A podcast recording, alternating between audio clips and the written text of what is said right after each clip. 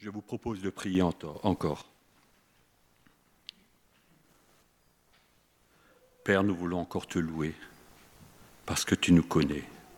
Tu vois comment chacun se présente devant toi ce matin, que ce soit dans cette salle ou à la maison. Seigneur, tu connais nos craintes, nos attentes, et nous nous attendons à ton secours, à ta fidélité. Que ton Esprit Saint nous illumine ce matin, que ta paix soit dans tous les cœurs. Amen. L'avant, c'est quelques semaines avant Noël, pour nous souvenir de la naissance de Jésus. Mais nous ne pouvons pas vivre que de, euh, souvenirs, il y a aussi un avenir. Et le nouvel avant, si vous voulez dire, euh, si vous voulez euh, comprendre, c'est il revient. Il est venu, mais il revient. Et quand? La grande question. Je ne vais pas vous le dire aujourd'hui. Nous allons lire dans 2 Thessaloniciens 2, les versets 1 à 12. Les Thessaloniciens se posaient déjà des questions. Et nous allons survoler ce passage. Pour ce qui concerne l'avènement de notre Seigneur Jésus-Christ et notre réunion avec lui, nous vous prions, frères, de ne pas vous laisser facilement ébranler dans votre bon sens, de ne pas vous laisser troubler, soit par quelque inspiration, soit par quelques paroles ou par quelques lettres qu'on dirait venir de nous, comme si le jour du Seigneur était déjà là. Que personne ne vous séduise d'aucune manière car il faut que l'apostasie soit arrivée auparavant, et qu'on ait vu paraître l'homme du péché, le fils de la perdition, l'adversaire qui s'élève au-dessus de tout ce qu'on appelle Dieu ou de ce qu'on adore, jusqu'à s'asseoir dans le temple de Dieu, se proclamant lui-même Dieu. Ne, vous souvenez-vous pas que je vous, ce que je vous disais? Ces choses, lorsque j'étais encore chez vous, et maintenant, vous savez ce qui le retient, afin qu'il ne paraisse qu'en son temps. Car le mystère de l'iniquité agit déjà. Il faut seulement que celui qui le retient encore ait disparu. Et alors paraîtra l'impie que le Seigneur Jésus détruira par le souffle de sa bouche et qu'il anéantira par l'éclat de son avènement. L'apparition de cet impie se fera par la puissance de Satan avec toutes sortes de miracles, de signes et de prodiges mensongers, et avec toutes les séductions de l'iniquité pour ceux qui périssent parce qu'ils n'ont pas reçu l'amour de la vérité pour être sauvés. Aussi Dieu leur envoie une puissance d'égarement pour qu'ils croient aux mensonges, afin que tous ceux qui n'ont pas cru à la vérité, mais qui, ont pris plaisir à l'injustice, soient condamnés. Pas vraiment un message d'avant Noël, n'est-ce pas?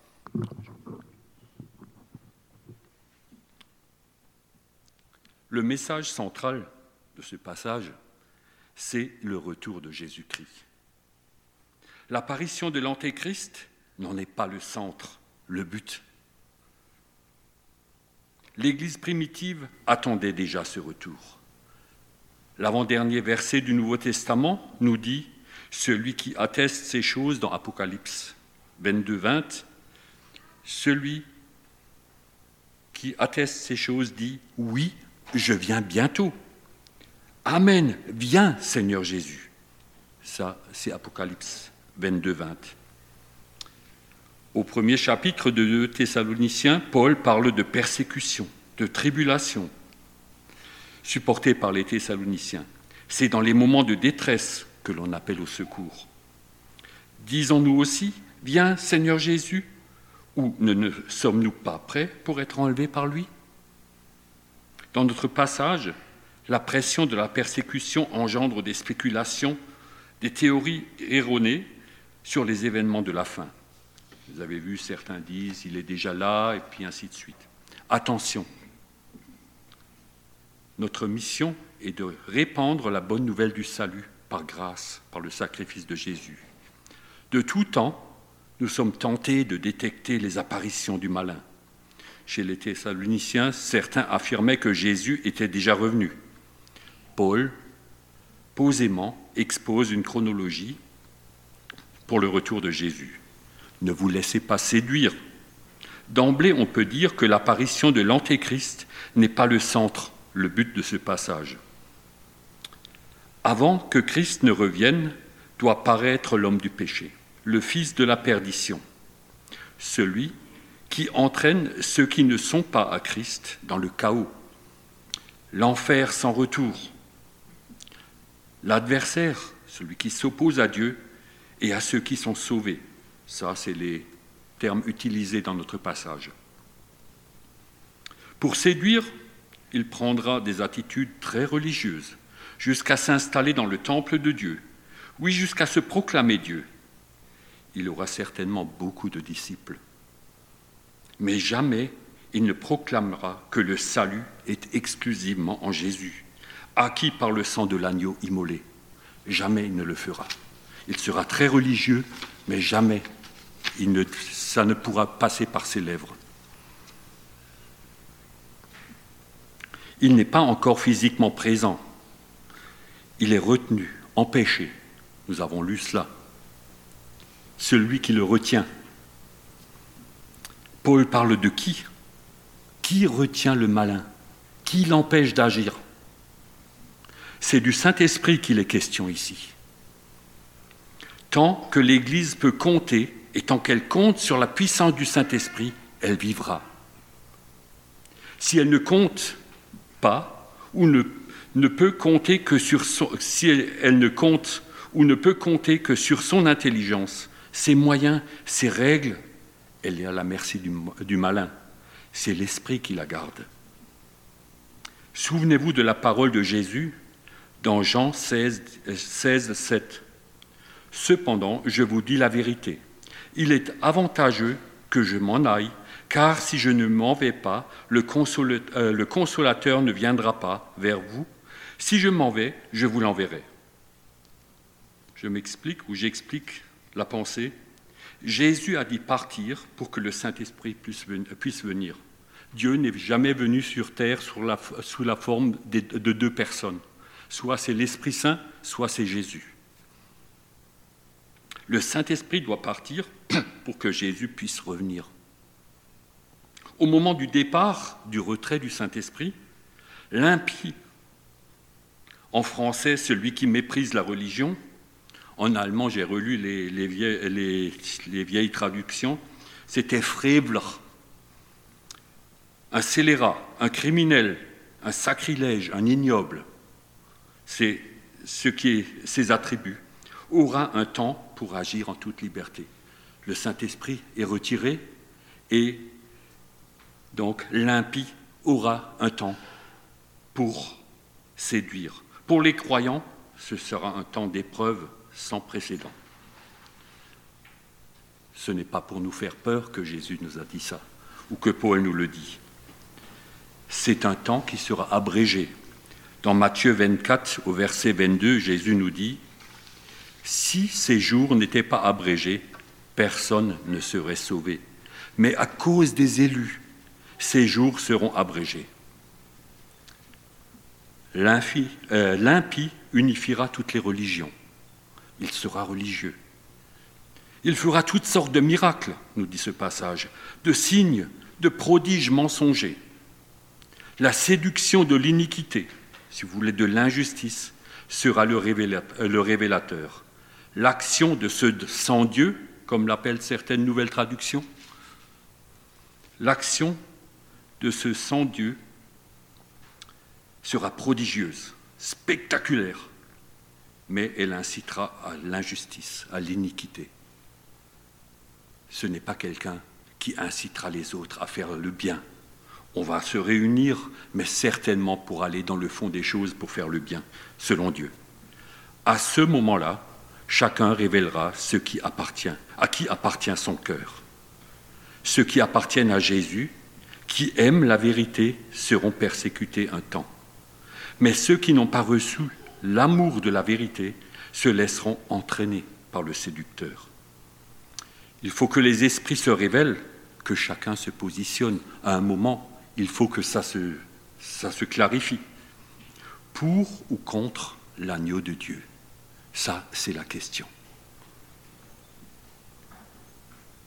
au verset 11 de notre passage, Dieu leur envoie une puissance d'égarement pour qu'ils croient au mensonge, afin que tous ceux qui n'ont pas cru à la vérité, mais qui ont pris plaisir à l'injustice, soient condamnés. Et là, je vous propose juste une illustration de ce passage dans l'Ancien Testament pour le comprendre. 2 Rois 22, 19 à 23. C'est un temps où Josaphat va vers Akab, ils veulent faire la guerre ensemble, et on consulte les faux prophètes. Et on fait chercher un certain Miché qui doit parce que Josaphat dit, mais attends, tout, tout, ça c'est des faux prophètes, il n'y a pas un vrai prophète ici. On fait euh, chercher un certain Miché, et Miché dit, au verset 19 du, euh, du chapitre 22, J'ai vu l'Éternel assis sur son trône, et toute l'armée des cieux se tenant auprès de lui, à sa droite et à sa gauche. Et l'Éternel dit, Qui séduira Akab pour qu'il monte à Ramoth en Galade et qu'il y périsse. Ils répondirent l'un d'une manière, l'autre d'une autre, et un esprit vint se présenter devant l'Éternel et dit, Moi, je le séduirai. L'Éternel lui dit, Comment Je sortirai, répondit-il, je serai un esprit de mensonge dans la bouche de tous ces prophètes. L'Éternel dit, Tu le séduiras, tu en viendras à bout, sors et fais ainsi. Et maintenant, voici l'Éternel a mis un esprit de mensonge dans la bouche de tous les prophètes, tous les prophètes qui sont là, dit Michée. Et l'Éternel a prononcé le mal contre toi. Ça, c'est l'illustration quand on se détourne de Dieu. Et Dieu ne veut pas que quelqu'un reste dans le doute. C'est pour ça, dans notre passage, il dit, il faut que ce soit clarifié. Soit on est pour l'agneau de Dieu, soit on ne l'est pas un prélude à la grande séduction finale. Un esprit qui a accès devant Dieu et qui dit, moi je ferai le boulot.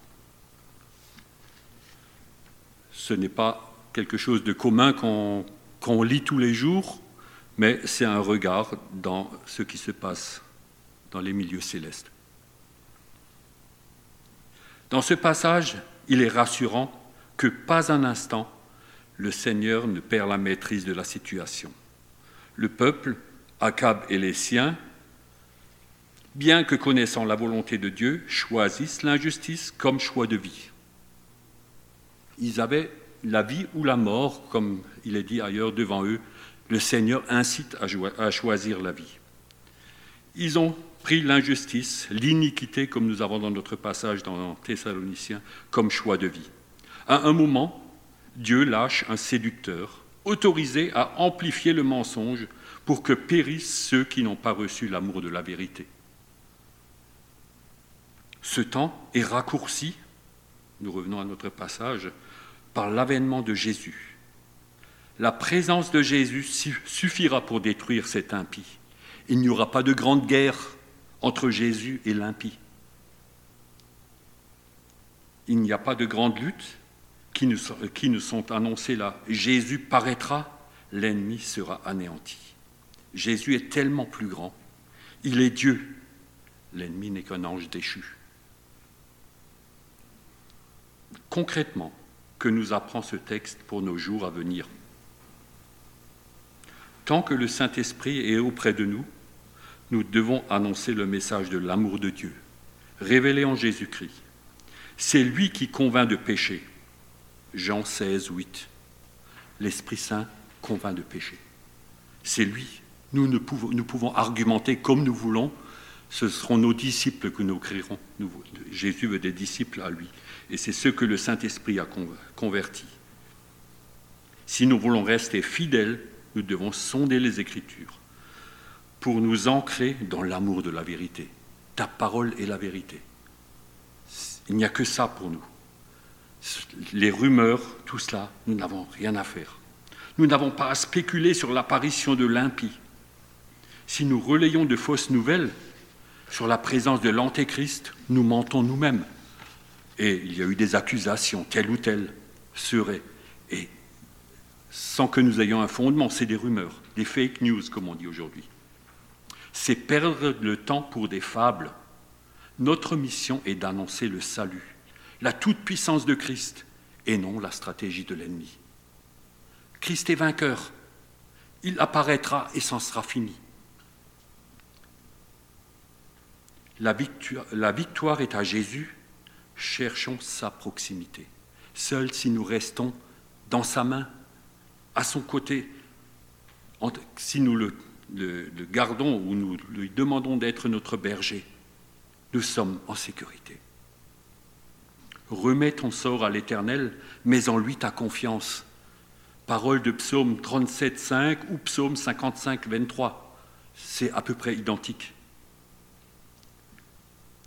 Un critère révélateur pour terminer, tout esprit qui ne confesse pas Jésus n'est pas de Dieu, c'est celui de l'Antéchrist. Ça, c'est un verset de 1 Jean 4, verset 3. Amen. Nous voulons prier. Père, nous voulons te remercier parce que tu nous as envoyé le bon berger. Et quand il est reparti, Seigneur, tu nous as envoyé le Saint-Esprit. Que cet Esprit vive en chacun de nous, Seigneur. Qu'il nous façonne, qu'il nous travaille, que nous comptions sur ta puissance, sur la puissance de cet Esprit Saint, Seigneur. Non pas sur nos paroles, sur nos raisonnements, Seigneur, ils sont vains par rapport à l'ennemi. Nous avons besoin de proclamer cette parole, l'agneau de Dieu qui ôte le péché du monde. Merci parce que tu veilles sur chacun de nous. Et si quelqu'un n'a pas encore fait ce choix, Seigneur, aujourd'hui est encore un jour de grâce. Et nous te demandons que nous puissions vivre cela parmi nos contemporains, qu'ils aient soif et faim, Seigneur, de cette justice qui vient de toi, de cette libération, de cette nouvelle vie. Nous crions à toi dans ces temps, Seigneur, et nous te demandons toute ta grâce pour chacun d'entre nous, pour nos contemporains encore, parce qu'aujourd'hui est encore un jour de grâce. Amen.